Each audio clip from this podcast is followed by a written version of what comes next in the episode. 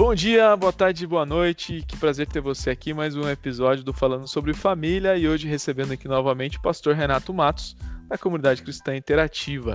Pastor, nós sabemos que todo grande empreendimento, todo grande projeto, ele precisa ter uma comunicação eficiente.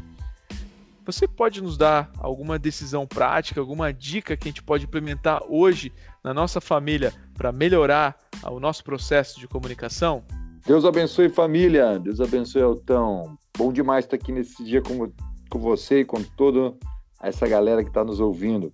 Com certeza, a comunicação é esse pilar importantíssimo dentro da construção de um lar, de um empreendimento, dentro de qualquer coisa que nós propomos a fazer em grupo, né? Mais do que uma pessoa só. Então, é claro que se nós estamos caminhando em grupo, em mais de uma pessoa, em família, a, o conflito é inevitável, né? Porque nós todos estamos caminhando para o mesmo lugar, só que cada, cada um está vendo aquilo de modo diferente. Então a tendência é ter conflitos.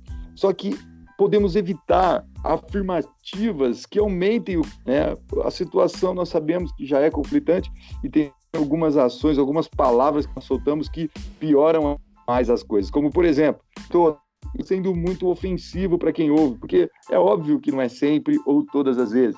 Nós temos que ser pontuais e falar: olha, isso que você fez, assim, assim, eu não gostei, isso me ofendeu, alguma coisa assim. Nós temos que falar o que, o como, o quando foi feito, de forma que nós possamos tirar uma foto daquilo, para que a pessoa saiba que nós estamos tocando realmente no ponto. Isso vai, vai evitar com que aumente ali o conflito entre aqueles que estão se relacionando, seja pais, entre os pais, seja com os filhos. E a palavra de Deus nos dá um ótimo conselho sobre isso, e está em Provérbios, capítulo 12, versículo 18, onde diz assim: Há alguns que falam como espada penetrante, mas a língua dos sábios é saúde.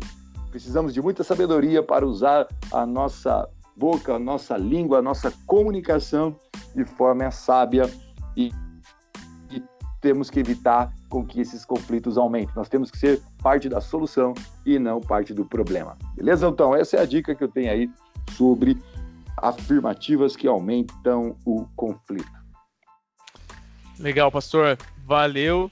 E a gente sabe que tudo isso só é possível se o Espírito Santo conduzir a nossa comunicação. Então, é, eu creio que essa vai ser uma ação importante que o Espírito Santo vai derramar sobre a sua família durante esse período e vai te capacitar a ter cada vez mais uma, uma linguagem que abençoe, que traga vida e não traga acusação.